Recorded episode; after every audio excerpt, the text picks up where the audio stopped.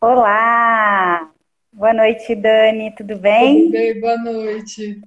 Tudo jóia. Eu esperei um pouquinho para já cumprimentar todo mundo de uma vez. Boa uhum. noite a todos e todas, é, amigos, amigas, colegas de profissão que estão prestigiando a primeira Mulheres com M maiúsculo.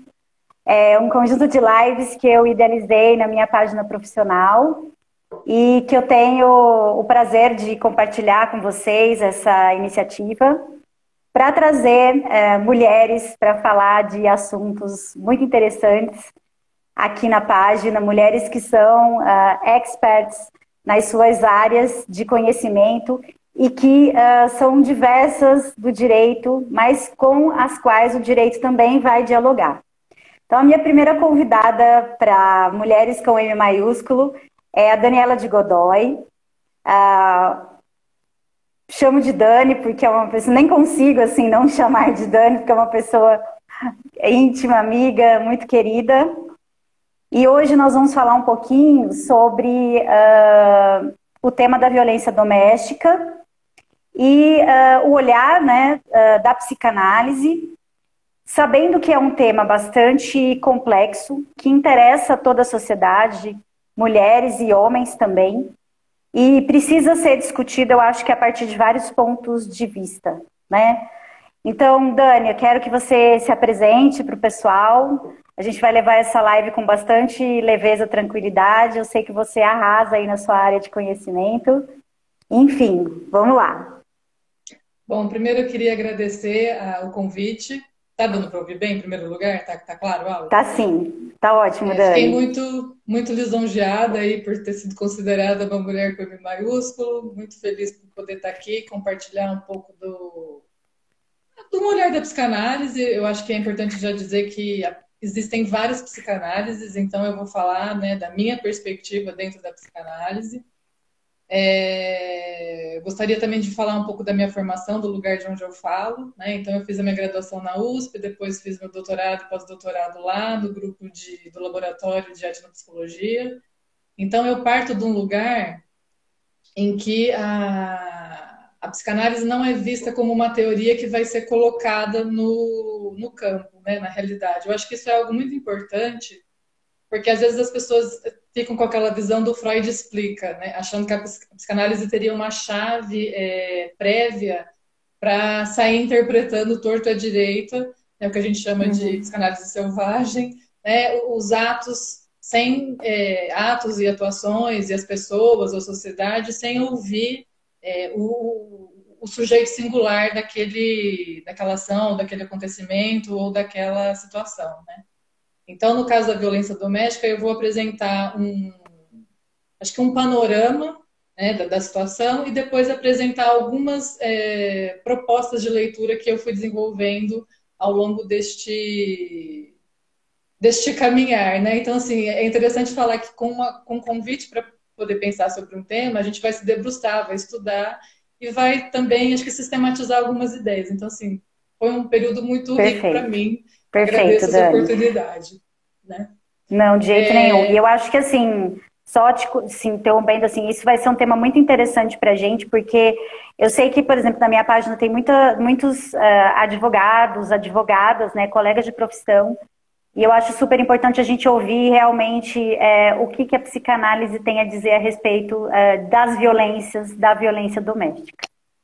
Uhum, que bacana. Então vamos lá. Então fique à vontade também, né, para colocar, fazer perguntas, questões e posicionamentos. Então, eu acho interessante a gente começar primeiro o que seria a, a violência doméstica, né? É, eu fiz um PowerPoint aqui, então às vezes eu vou olhar para não me perder, porque eu, eu gosto de ter um, um rumo, Uma porque referência. como é um assunto muito, é, muito amplo, a gente vai criando é, parentes na cabeça, então eu prefiro ter um, né, um esqueleto aqui. Então, a, violência doméstica é uma violação dos direitos humanos e ela é um, um problema de saúde pública também. Né? Então, é, é, já daí dá para ver, como você falou, o quão complexo é a, a situação. Né? Ou seja, é uma situação, é um tema multidisciplinar Sim. que requer olhares diversos. Né? O que, que também é importante sublinhar? Ela pode ocorrer entre parceiros, entre pais e filhos e outros. O que, que seriam outros? Agregados, vizinhos, é, genro, nora.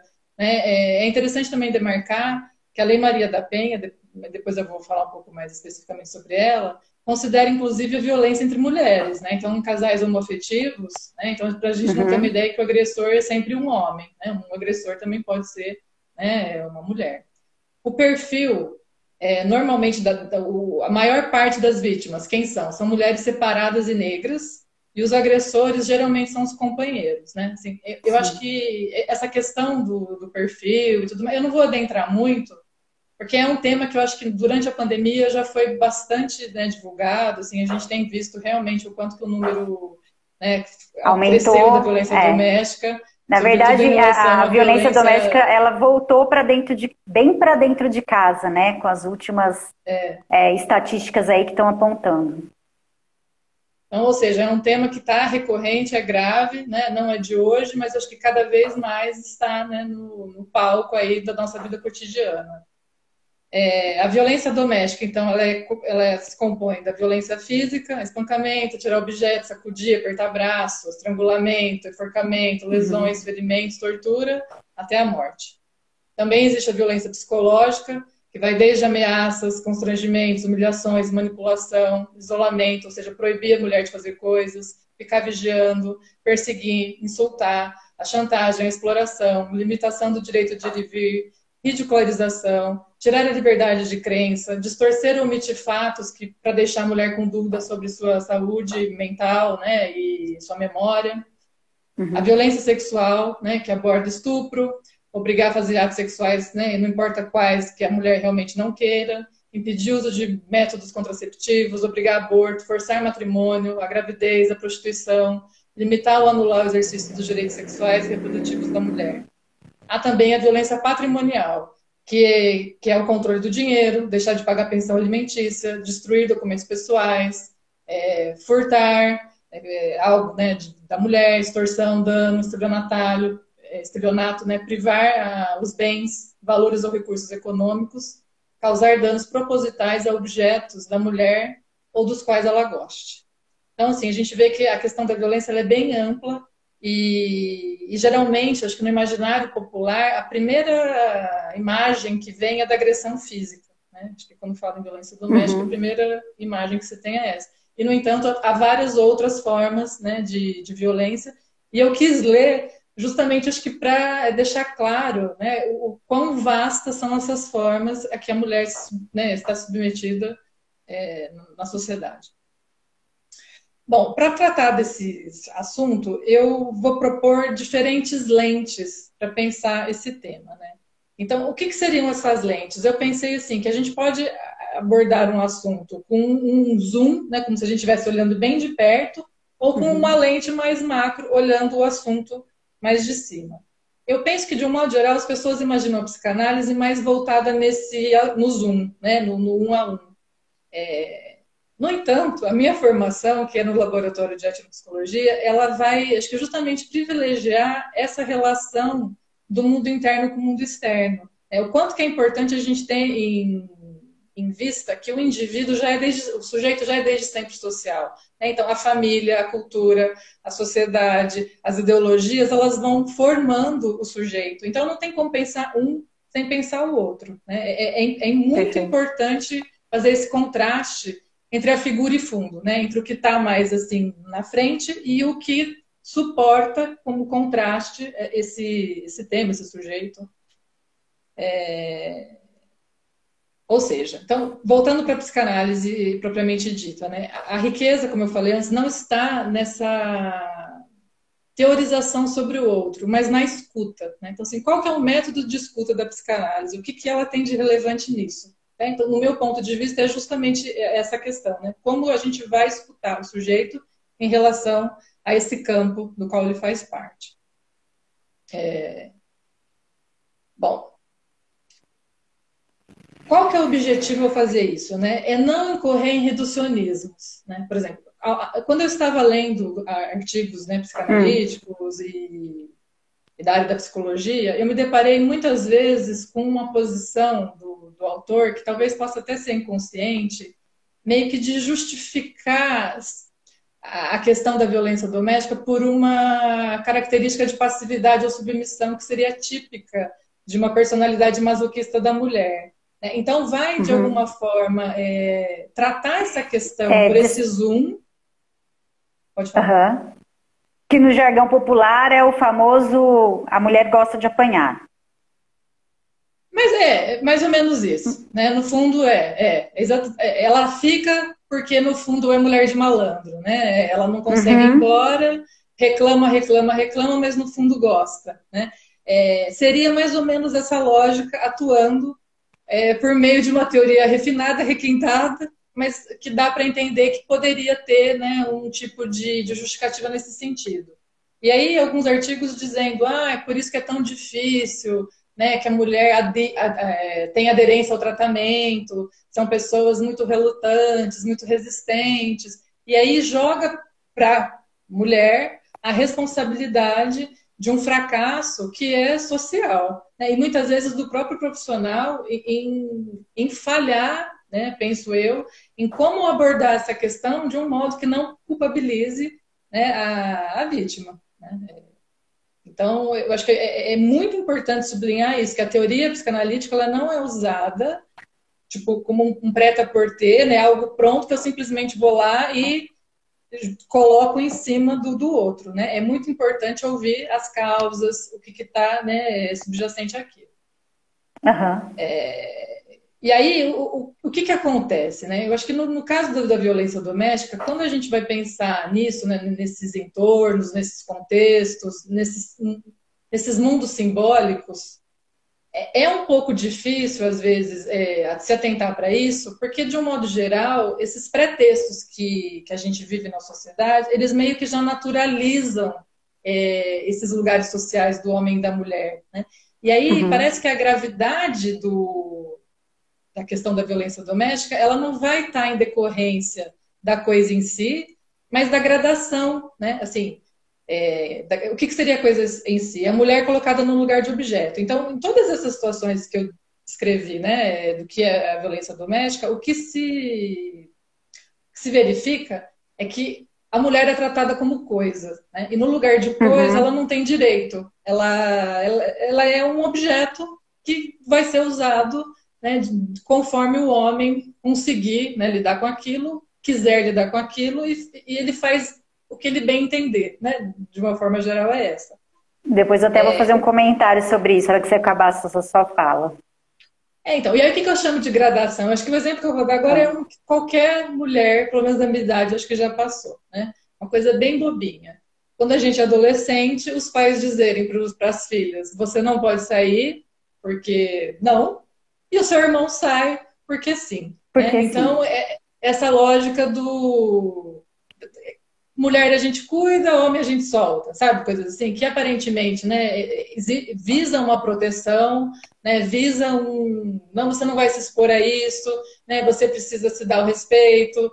É, e os homens, de alguma forma, estão mais livres para, desde sempre, né, já ter mais ou menos a carta verde para poder explorar mais o mundo e fazer mais ou menos o que bem entender. Então, isso não é tido como um ato de violência, né? de um modo geral uhum. não é, mas eu estou é, sugerindo isso como essa, essa lógica da gradação. Né? Então, a mulher é tratada como um bem que deve ser o protegido, neste caso, né? ou depois um bem que vai ser utilizado, né? e que na lógica patriarcal, né? isso vai ser muito bem é, discutido pela questão do feminismo. Mas eu, o que você gostaria de trazer? Não, então você estava falando, né, Dani, é, do ponto de vista da, é, da psicanálise, a gradação e a objetificação da mulher, né? E é interessante a gente observar que quando a gente fala, né, a partir do olhar do direito, é, essa é, objetificação ela é sócio-historicamente institucionalizada. Então, ao mesmo tempo que você tem esse olhar objetificador que uh, parte do sujeito, você tem uma legitimação dessa objetificação da mulher pelo próprio conjunto de regras que vai uh, tutelar a nossa vida social. Então, se a gente for pensar uh, na história né, da mulher na legislação brasileira, né, até pouquíssimo tempo atrás, nós, nosso Código Civil era um código de 1916, que ele foi revogado em 2002. Né, então, 2002 eu tinha acabado de sair da faculdade, era né, uma jovem ainda, uma jovem advogada, acabada de sair da faculdade, mas uh, durante a faculdade uh, eu aprendi, né, pelo Código Civil, que o marido ele é o chefe da sociedade conjugal e que uma mulher uh, só poderia trabalhar é, com autorização do marido. Né? E nós ainda, nós ainda tivemos né, em, é, em vigência é uma regra que estava em desuso, mas ela estava posta né, no, no Código Civil, de que uh, somente o homem, né, ele poderia anular um casamento se ele descobrisse que a mulher ela, ela já tinha tido uma relação com outro homem, né? Ela, né, usando o termo é, é, comum, a, não tinha, a virgindade não tinha sido né, é, uhum. destinada a ele, enfim. Então a gente vê o direito altamente sexista, né, e objetificador. Então assim, é, esses reflexos a questão ah. do crime de do crime de honra que falava, né? Um homem poderia ser. Crime de honra, exatamente. Né? Se a mulher o traísse e ele matasse a, a, né, a mulher e o amante. É. E é tanto Acho uma codificação. essa coisa que você falou, né? Exato. É um objeto, é um bem. E na área criminal, que é o que você falou agora do crime contra o costume, né? A própria no Código Penal, né? Também é, a, a legislação brasileira, quando ela tutelou esses, esses, esse objeto, esse bem jurídico, né?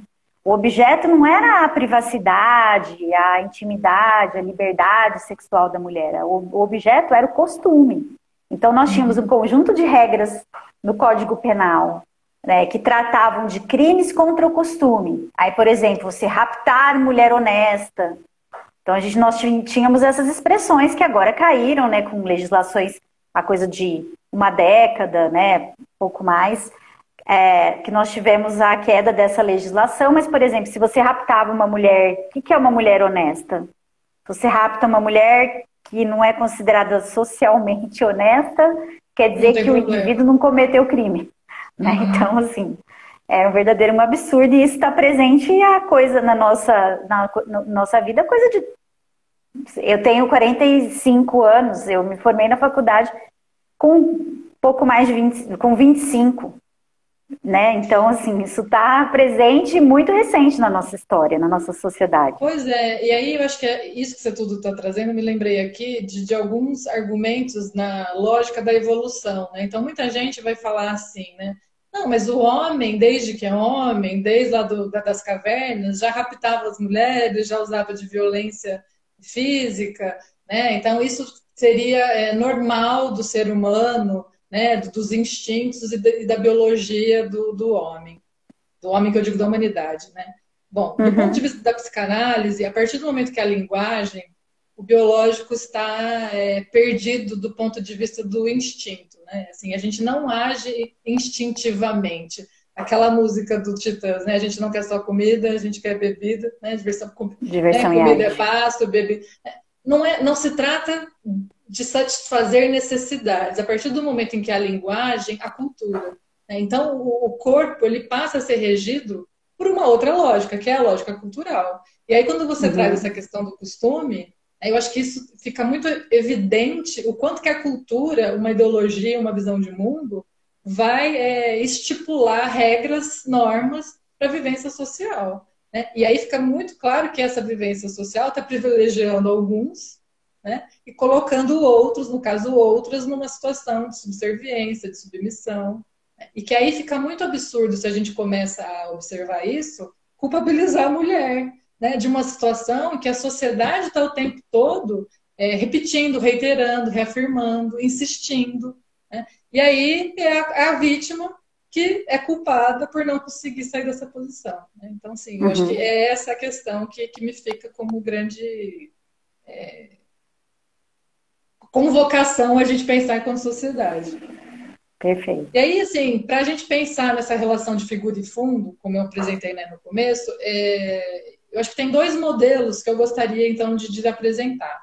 O primeiro seria esse mais focado nos indivíduos, que seria o Zoom, né? A gente teria, então, o quê? Como figura, por exemplo, a mulher e o fundo como o agressor, né? O, a pessoa uhum. que agride a mulher. Né? Então, você faria, falar, faria esse, esse contraponto. E aí, esse homem, esse agressor, ele estaria nesse lugar, então, desse modelo. Né? É o poder, a autoridade, a legitimidade, o privilégio. É ele que vai dar todas o, as referências do que pode e do que não pode. E a mulher assume, então, tudo que for o avesso. Né? Então, o homem é o forte, a mulher é a fraca. As emoções são das mulheres, então homens não podem demonstrar emoções.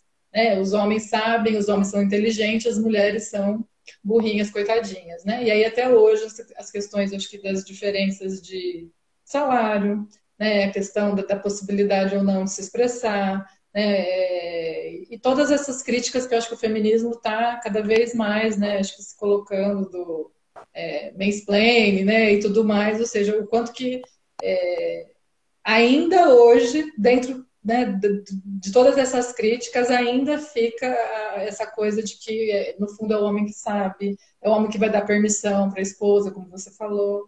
E isso se perpetua ainda de formas muito sutis. Né? Então, uhum. é, acho que é interessante olhar para essas sutilezas, né? Que, de um ponto de vista até mais, acho que aí psicanalítico, indo mais para trazendo a questão da clínica mesmo, ainda que de uma forma direta possa não haver uma, uma violação ou uma pressão, muitas vezes as mulheres já se colocam neste lugar, né, do ponto de vista inconsciente, dada a, a pressão social.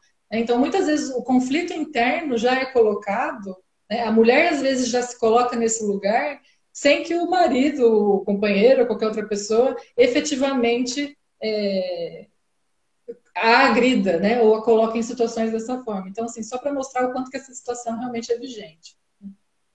E aí eu trouxe aqui, inclusive, né, para ilustrar essa, essa relação de figura e fundo, o que a gente já falou um pouquinho antes, que seria essa, né, nessa visão a mulher. Então, é a mulher do malandro que gosta de apanhar, e por, por sua vez, aquele que abusa né, da sua força, né, num caso de violência extrema, deve ser punido porque é um criminoso. Né? Então a gente foca nos indivíduos, a mulher que não sabe se defender ou o homem que abusou né, de uma forma excessiva e merece ser preso. É, aqui, né, eu lembrei, inclusive foi um livro que você me indicou, foi um livro, né, o Caliban e a Bruxa, da Silvia Federici, acho que é assim que fala. Que ela é, é Federici, é. Que é um livro, assim, quem né, tiver interesse de, de aprofundar nessas questões, né, de como que acho que a gente chega na questão da, da mulher na era moderna, ela faz um, um percurso né, da Idade Média, a transição da Idade Média para a era moderna, o, analisando as questões do capitalismo, né, o quanto que essas transições elas vão destruindo a, os lugares simbólicos do feminino, né, os papéis que essa mulher poderia ocupar, né, não só de resistência, mas como um lugar acho que, legitimado mesmo na sociedade. E ele vai relegando então a mulher a, a, a, questão do trabalho reprodutivo, né, a mulher como alguém que vai ser mãe, dona de casa, né, até chegar nos anos 50 eu penso que isso foi talvez o máximo né, dessa ideia, e depois vem os movimentos feministas, né, nos anos 60 e 70, acho que já mais é, questionando isso.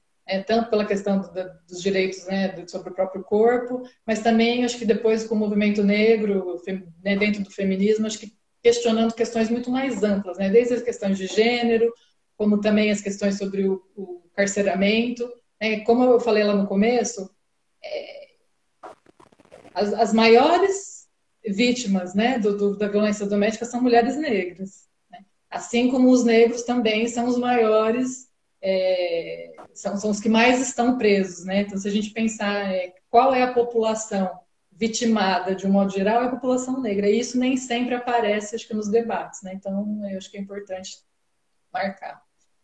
Bom, uma outra lente, então, que seria essa lente macro, eu penso que a gente poderia pensar o par conjugal de um lado e o que eu, eu chamei aqui de mitos modernos, né? Que eu acho que é para justamente é, especificar é, essa questão da ideologia, da cultura, e, e para dizer que o, o, quem sofre de fato né, com a questão da, da, violência doméstica não é só o par conjugal, como a família.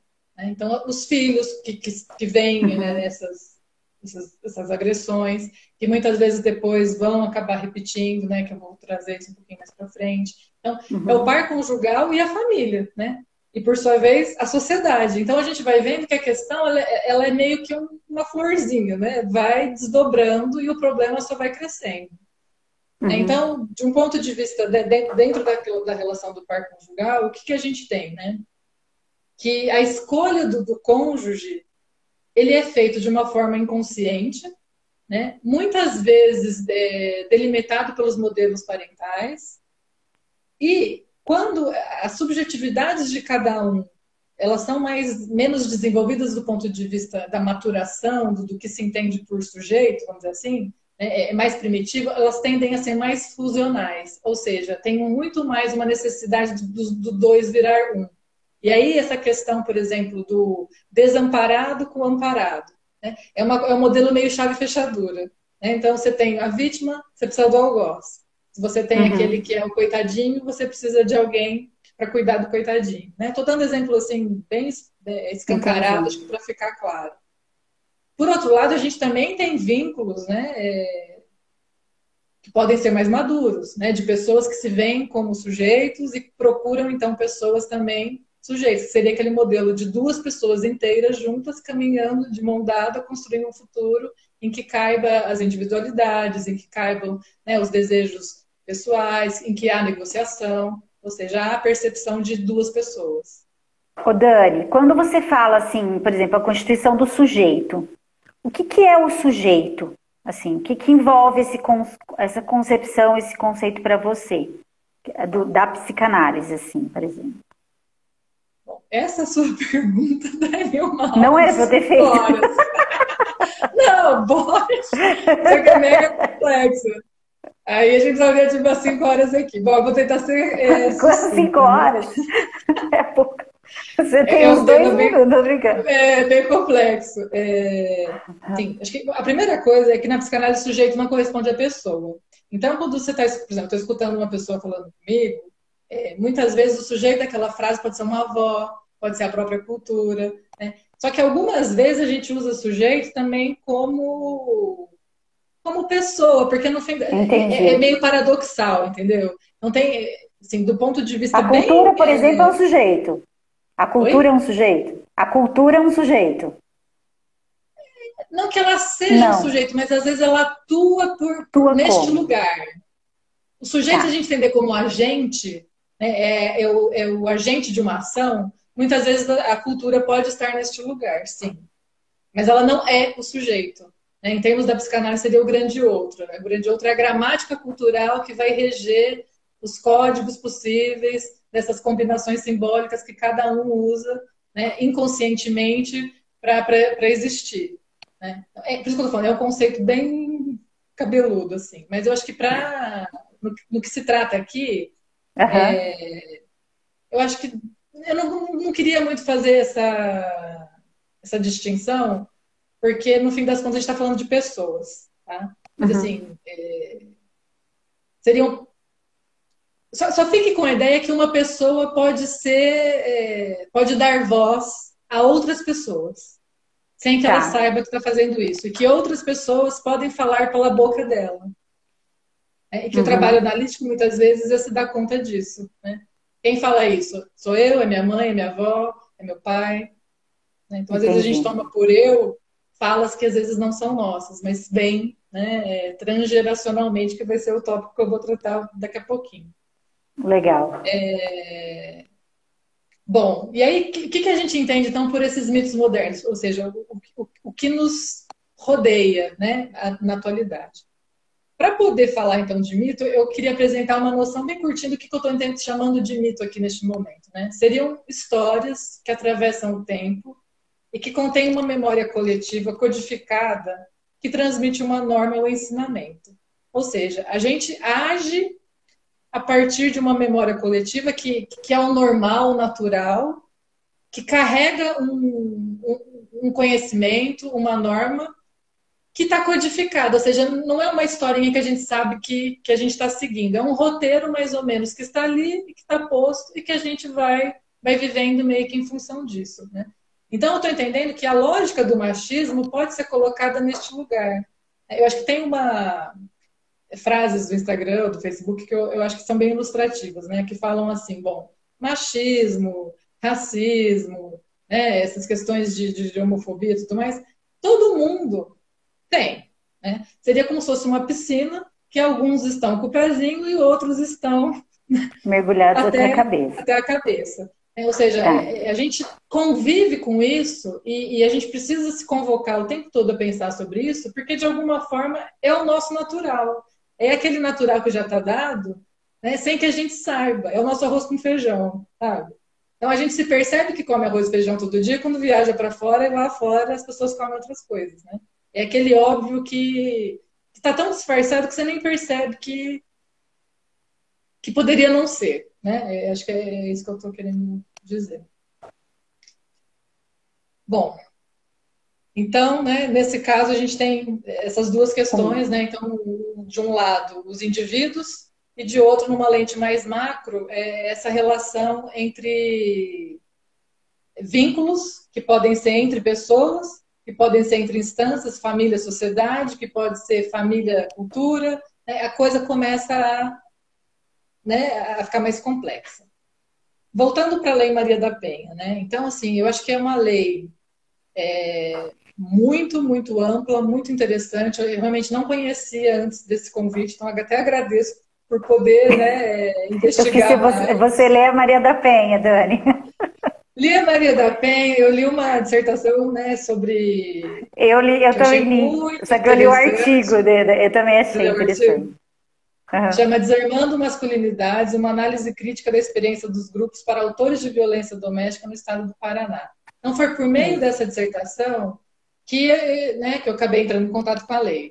E ele vai grifar que o, a lei ela prevê um sistema de prevenção e erradicação da violência, mas que ela acabou sendo reduzida ao enfoque punitivista.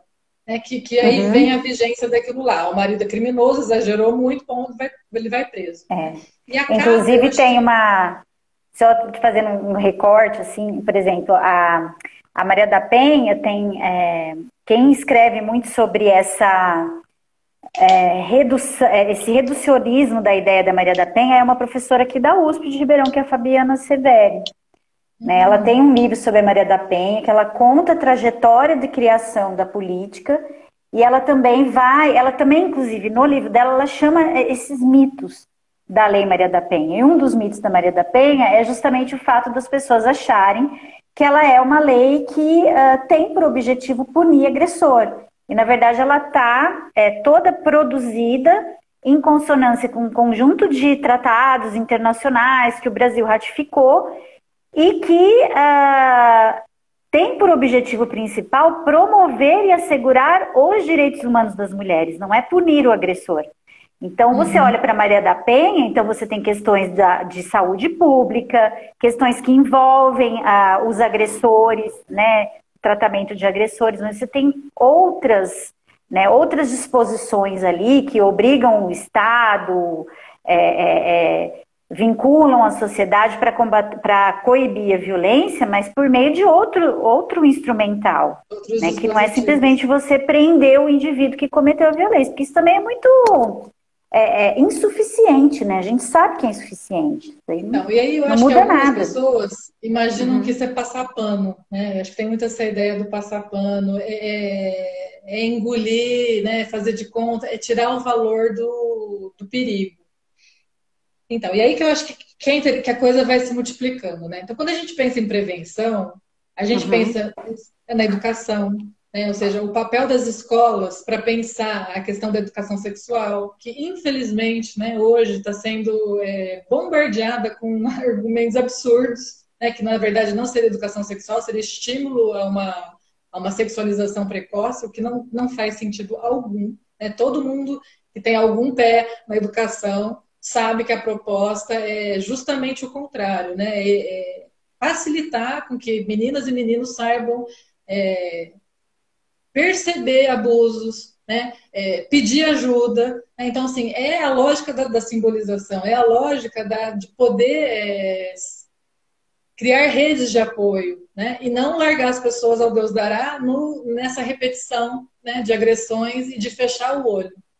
Uhum. É, por outro lado, a questão da, da, erradicação, como você falou, acho que vai também para a questão do, dos grupos de apoio, como esse, essa dissertação promove, né? Ou seja, quem agride provavelmente foi agredido. Né? Então, toda a visão que às vezes a gente tem com a, a questão do, do, poder do machismo e que a gente coloca, né, o quão poderoso e cheio de, de brilho e de virilidade este homem é, nessa dissertação também fica muito interessante o quanto que, por exemplo, o homem forte não pode chorar, né, e que aí tem esses grupos que discutem a questão da masculinidade tóxica, né? Bom, é um termo que eu, particularmente, tóxico, eu acho é, questionável, porque assim, faz parte do humano ter uma agressividade. Né? Eu acho que o importante é a gente saber o que fazer com ela, e poder ter condições justamente uhum. de simbolizar isso. Então, tóxico todo mundo é, eu parto desse princípio. Faz uhum. parte uhum. do humano o amor e o ódio. Né? A vontade de unir e a vontade de afastar ou de alguma forma agredir. E aí que faz toda a diferença a questão do mundo simbólico. Porque se a gente tem condições para simbolizar isso tudo, a gente vai achar novas formas de lidar com a agressividade que não seja a violência. Né? Então, uhum. é, assim, para falar né, do quanto que é importante pensar de uma forma ampla e não no, no, no Zoom, como a gente estava falando naquele momento, né? Mulher que apanha, que gosta de apanhar, e homem que precisa ser preso, né? e de alguma forma. Sim, é claro que eu imagino em situações extremas, né, em que há perseguições, a mulher já foi agredida, né, já, já pediu ajuda, e aí tem as questões dos grupos de apoio, casas-abrigo, né, que, assistência social, o que, que qual, quais as redes né, possíveis para, de, de, fato, assistir essa mulher que está em uhum. busca de uma mudança. Eu tenho muitos relatos de mulheres que foram procurar ajuda e foram ridicularizadas, né, de falar assim, ah, se apanhou pouco, né, se fosse minha esposa apanhava mais, né? Então, assim, nos lugares que deveriam ser aqueles que. A rede de apoio dela. É. Né? E que é o que então, a Maria da Penha determina, né? Infelizmente, a gente não tem investimento público e nos últimos anos o investimento público está rareando. É um fato. Ou né? seja, né? então chegamos à conclusão: o que, que adianta uma mulher procurar auxílio psicológico, não é? que na, assim, é claro que um auxílio psicológico é importante para ela se reorganizar internamente, mas se todo esse externo, então o filho vai ficar com ela, ela não tem para onde ir, né, o que, que ela vai fazer? Aí vai falar, bom, ela não aderiu ao tratamento. Né? Então, assim, é importante ter uma, uma, noção do que acontece fora do contexto das quatro paredes do consultório também. Né? Assim, é uhum. muito importante que a psicanálise, principalmente nos, nos, nos, lugares públicos, não replique a lógica da clínica particular. Né? É, é, uma outra crítica que eu faço, né? porque muitas vezes as pessoas imaginam que tem que replicar a lógica do contexto né, do consultório, num ambiente que não é consultório. Então, é, é necessário repensar também práticas né, de, de apoio, de escuta. Terapêuticas. Terapêutica, é, Jurídicas também. É, aí é a sua área. Não vou falar. É, mas é verdade, né? É que a legislação já, por exemplo, é que do ponto de vista terapêutico, a, Lei Maria da Penha ela não tem tanta, lógico, nem poderia, né? Ter tanta Uh, ela não vai por ela não vai não, te, não, vai fazer incursão por esse caminho, né? Mas, por exemplo, do ponto de vista jurídico, é, treinamento de profissionais para poder receber essa mulher em situação de violência, uhum. né? É, só que a gente sabe que é tudo uma questão de como é que a gente faz, como é que, que o Estado né, consegue garantir, como é que a gente faz essa transposição entre o que está garantido é, formalmente para aquilo que vai ser uma garantia material para aquela mulher, uhum. né? Que é onde Sim. a legislação ela encontra com a realidade, né? Então, e agora, tá?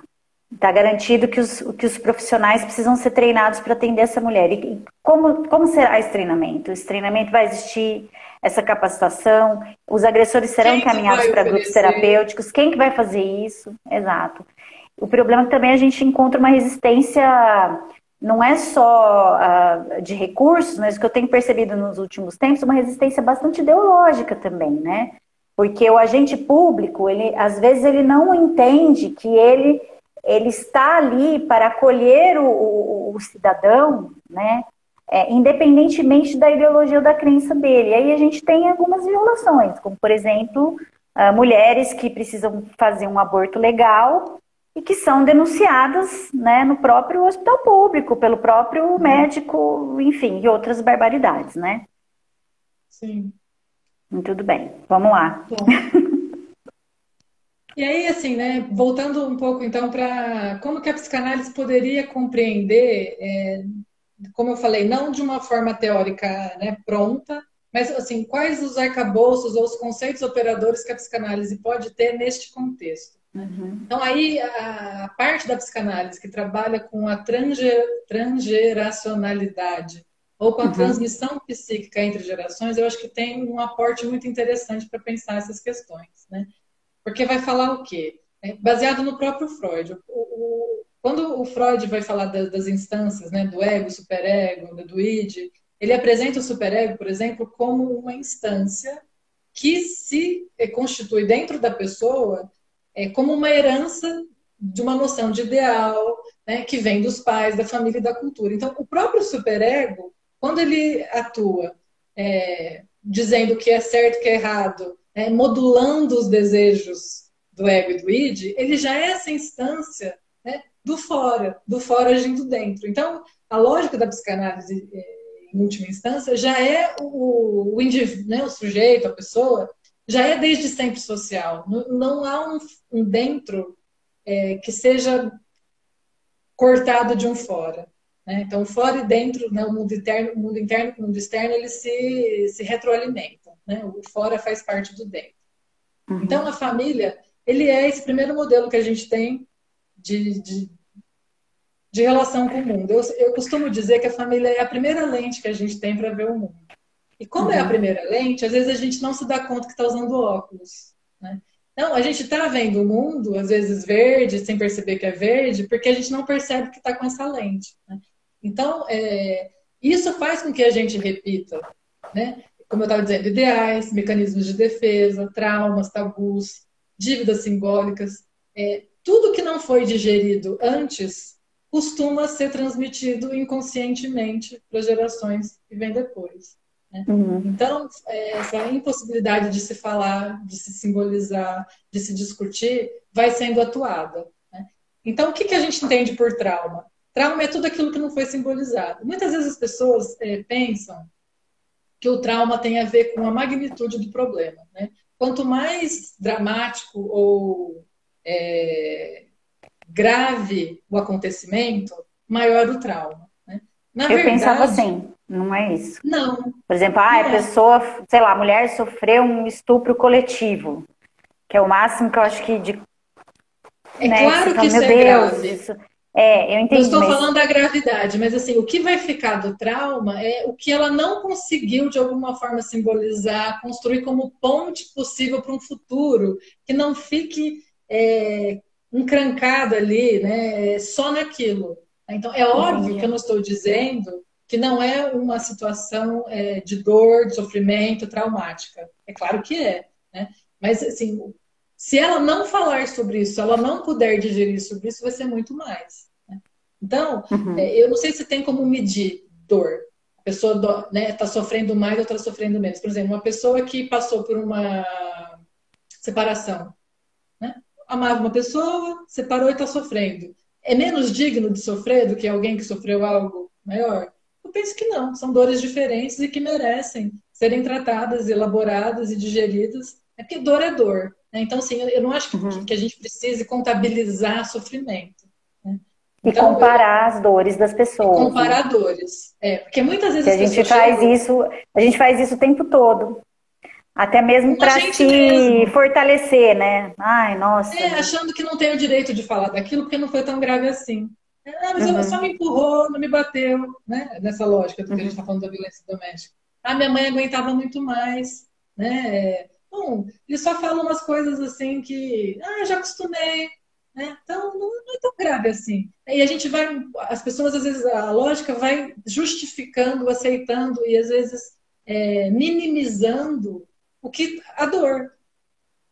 Entendi. Né? Então, fica aí como questão né, para se pensar. E aí, esse trauma, quando é submetido ao silenciamento, ou seja, quando não se pode falar sobre aquilo, ou seja, tem muitas famílias em que crianças veem a mãe apanhando, né, que a mãe, ou, por exemplo, o pai às vezes bebe, e aí a mãe já sabe que ele vai ficar agressivo, manda os filhos dormir, né? não, não fala, não, não, não, evita, abafa. Né? E isso vai uhum. criando uhum. né, uma série de angústias, de, de, perguntas, de tensões, de medos que vão ficando. E, e esse cancro, esse nó, ele vai virando quase como com um corpo estranho dentro do, da pessoa, do sujeito. Né? E aí, sem que se perceba, acaba se atuando novamente. Então, é muito comum que em famílias em que houve né, algum tipo de agressão, essas, tanto o homem quanto a mulher, acabe escolhendo inconscientemente um parceiro que de alguma forma repita a situação original. Né? E aí, uhum. o que, que seria esse repetir do ponto de vista também da psicanálise? Né? O Freud vai dizer que repetir é um modo de recordar é um jeito de lembrar. Aí, assim, a pergunta, mas por que, que alguém vai querer lembrar algo ruim? Né? Acho que seria a pergunta mais lógica. Porque a gente quer elaborar. Né? Então, é uma tentativa de elaboração, de entender. É, é, as pessoas meio que desesperadamente, igual quando aconteceu algo ruim, a gente fica falando. A gente fica falando não é para muitas vezes ficar vomitando na orelha das pessoas, é porque a gente precisa entender aquilo que aconteceu. Só que às vezes a gente não tem o recurso necessário para essa digestão. E aí a gente fica como se fosse num quartinho escuro, indo de lá para cá, de lá para cá, de lá para cá, sem poder muitas vezes construir portas e janelas para sair daquele quartinho.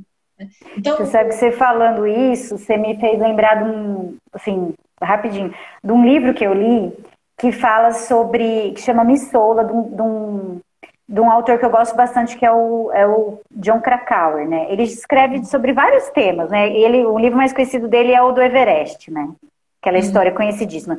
Esse livro, chamado Missola, que eu tenho aqui em casa, uh, ele faz uma investigação sobre uh, os estupros de universitárias numa cidade norte-americana, onde a, a, vida da cidade gira em torno da universidade e do time de futebol uh, uhum. universitário né, o futebol americano. E nesses lugares, a ocorrência de estupro de mulheres por uh, jogadores desses times é muito grande. E eu me lembro de uma passagem do livro que uma das pesquisas, eles têm centros de pesquisa lá nos Estados Unidos que falam muito sobre isso, que uma das questões que é muito recorrente na vítima de estupro é que algumas dessas mulheres elas acabam uh, uh, levando uma vida que a gente entenderia como promíscua. Então, uhum. nossa, mas ela foi violentada e parece que ela, né, de novo está procurando por isso. E aí, não sei, eu fiz uma associação, de repente, essa necessidade da pessoa elaborar. Né? Parece que ela quer, não sei, assim, reviver a violência. não sei se é reviver por reviver. Eu, eu é, eu, é um entendi. de compreensão, tanto do que ela, do que se é para o outro, né? o que, que o outro me. Porque assim, uhum. na Constituição né, da nossa vida interna, se a gente pensar como criança, né? É, a criança quer ser amada e reconhecida pelos pais. Basicamente, o primeiro desejo da vida é esse. Né? Uhum. E aí uhum. é pelo olhar do outro, pelo reconhecimento do outro, que a gente vai criando o nosso narcisismo, ou seja, o nosso amor próprio.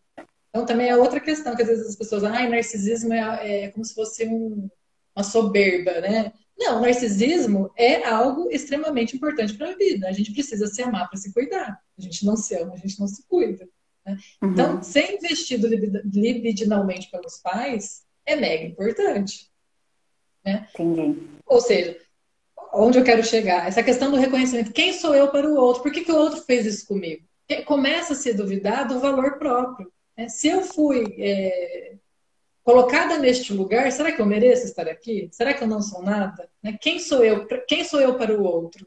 Né? São perguntas muito comuns. Né? Eu mereço estar aqui? Né? Eu não devo ter merecido se isso aconteceu comigo, alguma coisa de errado eu fiz. Uhum. E aí tem toda a É a gente se enxergando coloca, pela lente do outro, né? Que já é um reflexo dessa lente geral que coloca a mulher no lugar de objeto. Que já no início da partida coloca a mulher neste lugar. Meio que do nada. Entendi. Então, eu acho que isso vai ajudando a gente a entender é, como é, né? De novo, acho que eu nunca falei tanto essa palavra, complexa a, a situação. Né? Não dá para olhar para um indivíduo e supor que o problema é único exclusivamente dele. Dele. Uhum. E aí a gente, acho que é uma, uma, eu gosto de usar imagens que eu acho que, que apresentam um pouco da emoção. Né? Eu acho que essas situações de repetir, tentando elaborar, é como se fosse um disco riscado. A gente quer ouvir a música, a gente quer ouvir a música até o fim, mas riscou. Então fica sempre, né? No mesmo lugar. Então, uhum. a análise nesse sentido ajuda a construir formas de não tropeçar neste mesmo lugar, de achar novas saídas, de poder, de alguma forma, elaborar isso tudo e, e encontrar novas formas de, de achar a luz. Que não é fácil, mas é possível. Outra questão importante aí na, nesse silenciamento familiar, né, num certo pacto inconsciente do não falar sobre isso é que as pessoas acham que se elas forem contra, né, ou de alguma forma se opor, e iam achar também inconsciente, eles não vão mais pertencer ao grupo familiar. Então é uma lógica de como assim eu amo alguém porque ama, né? É meio que é possível amar e odiar uma mesma pessoa. Né? Então a parte que ama não quer é perder né, aquela uhum. parte daquele agressor que também ama. Então assim é, são, são, conflitos, né? Eu acho que não dá para separar essa questão de que é possível assim, ter um amor e um ódio por uma mesma pessoa, que as lentes para observar isso são muito é... deveriam ser plásticas, né? Considerar esse outro e o outro que habita o eu, né? O outro dessas outras é, gerações, dessas outras relações, para poder junto construir, né? Estou falando no caso de uma clínica, é, possibilidades de cuidado interno, tanto do feminino quanto do masculino. Né? Uhum. A psicanálise ela vai entender que dentro do nosso mundo há objetos internos nossos e objetos internos que de alguma forma se relacionam com o mundo externo. Né? Como eu falei, o externo está dentro da gente. Então, se a gente consegue de alguma forma cuidar dessas lentes, né, que de alguma forma foram quebradas por, esse, por essa questão da violência, a forma da gente se ver e de ver o mundo vai sendo reparada e vai sendo possível encontrar novas possibilidades né, de. Estou usando aqui a metáfora de ver a luz. Né? Então, em suma, para terminar, né, a ideia aqui principal é que eu penso que a psicanálise ela tem a, o instrumental e a necessidade né, de trabalhar com esses dois polos. De um lado, né, a sociedade, a família, a cultura, tentando compreender e ajudar nesses processos também de, de elaboração, porque eu acho que os movimentos sociais também têm essa condição, né? Eu acho que estão lá, inclusive, uhum. para isso, para oferecer novas referências, né? novas possibilidades de entendimento. E, por outro lado, dentro da, da prática clínica, né? eu acho que poder acolher, escutar o sujeito né? e, e ajudá-lo a se colocar na sua própria vida e no mundo de uma outra forma. Porque, assim, é muito interessante. Às vezes as pessoas pensam que não basta elas sentirem de uma outra forma. Porque conforme elas vão mudando, elas se colocam no mundo de outra forma, o que convoca que as pessoas é, se relacionem com ela de outra maneira. Né? Às vezes, Entendi. uma pequena mudancinha né, na posição é igual jogo de xadrez. Se você joga uma peça, o outro vai ter que mexer outra peça. Né? E se a gente sempre faz o mesmo jogo, a outra pessoa provavelmente sempre vai jogar da mesma forma. Se a gente muda algo uhum. né, nessa saída, por exemplo, o outro já vai ter que pensar de uma outra maneira. Né? É, porque você não tem uma. Você não tem, como se fosse o jogo, você não tem uma modificação de estratégia, né? Então a leitura do jogo é sempre a mesma para quem está ali. Para aquelas partes. É isso né? que a gente fala em psicanálise, seria uma repetição. A gente repete, repete, repete, às vezes de formas diferentes, mas com uma mesma lógica. Né? e, e acho que um, auxílio bem possível né, de, uma escuta psicológica, psicanalítica, é, é, essa, ajudar o sujeito a usar a pulsão de vida, o desejo de, né, de mudança, numa outra direção que vai convocar né, novas estratégias dele e, consequentemente, dos outros. Que legal.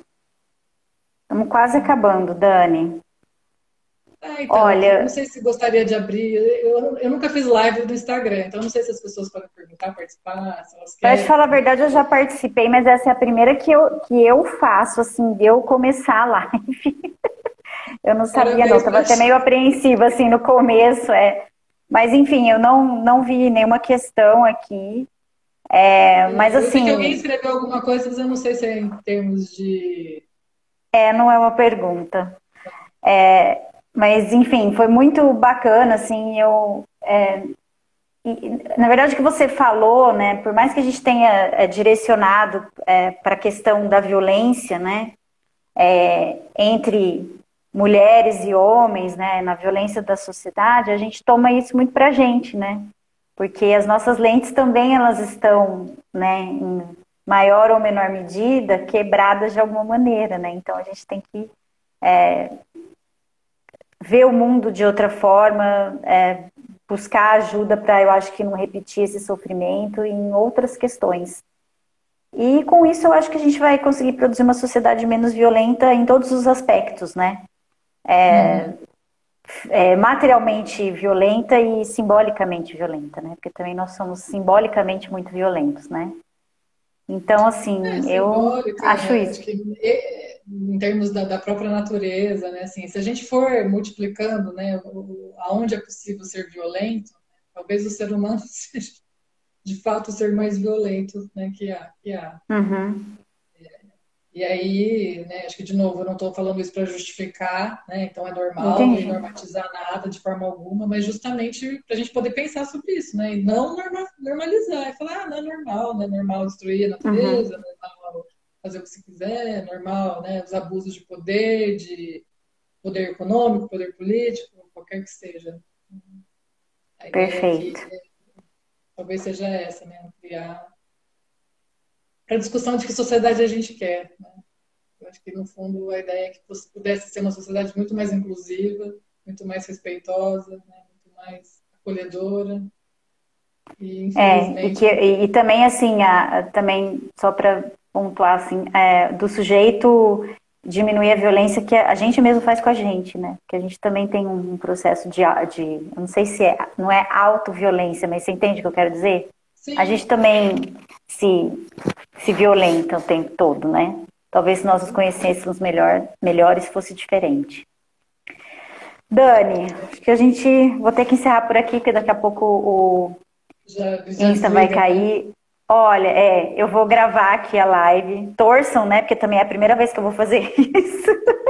eu acho que é numa câmerazinha que tem aqui embaixo. Olha, mais uma vez, assim, muito obrigada por você ter disponibilizado o seu tempo aí, para ter vindo falar com a gente sobre é, esse olhar da psicanálise, né? E o quanto é importante diferentes áreas do conhecimento é, dialogarem sempre, né? Sim. Porque eu acho que a gente nunca vai conseguir solução para nada, né? nenhum problema uh, do ponto de vista social, político, se a gente não estabelecer minimamente um diálogo é, quando isso é possível, né? Uhum. Exatamente, mas é, é, muito importante. Então, assim, adorei a sua participação e eu acho que todo mundo gostou também, porque foi uma fala maravilhosa. É, ah, aprendi demais. Muito feliz pelo convite, eu já falei, né? Fiquei super lisonjada com a possibilidade. Acho que é isso, né? A gente precisa se unir para pensar estratégias né, de, de de ampliar o debate, de ampliar, né, as, as, pessoas poderem pensar sobre si e sobre o mundo. Então, assim, agradeço Exatamente. Muito. E parabéns Ai, pelo obrigada, projeto, Dani. Né, ah, obrigada. Já é um sucesso, assim, pela própria né, ideia. Vou seguir também, vou ver suas lives. Acho que com certeza, já estou, já estou preparando os temas das próximas e muita coisa legal vai pintar por aí, eu vou divulgando. E ó, adorei que você foi a convidada que deu o pontapé inicial para Mulheres com M maiúsculo. Você é uma mulher com M maiúsculo mesmo. Obrigada. Dani, um super beijo. Pessoal, muito obrigada pela audiência. Espero que vocês tenham gostado. E, enfim, é isso. Assim, tô, tô muito contente mesmo. É, com o coração aquecido de ver tanta gente bacana aí que assistiu a live e deu apoio, enfim, e curtiu o tema. Dani, um beijo, pessoal. Beijo, boa, noite. Boa noite. Fiquem boa noite. bem. Obrigada. Tchau, tchau.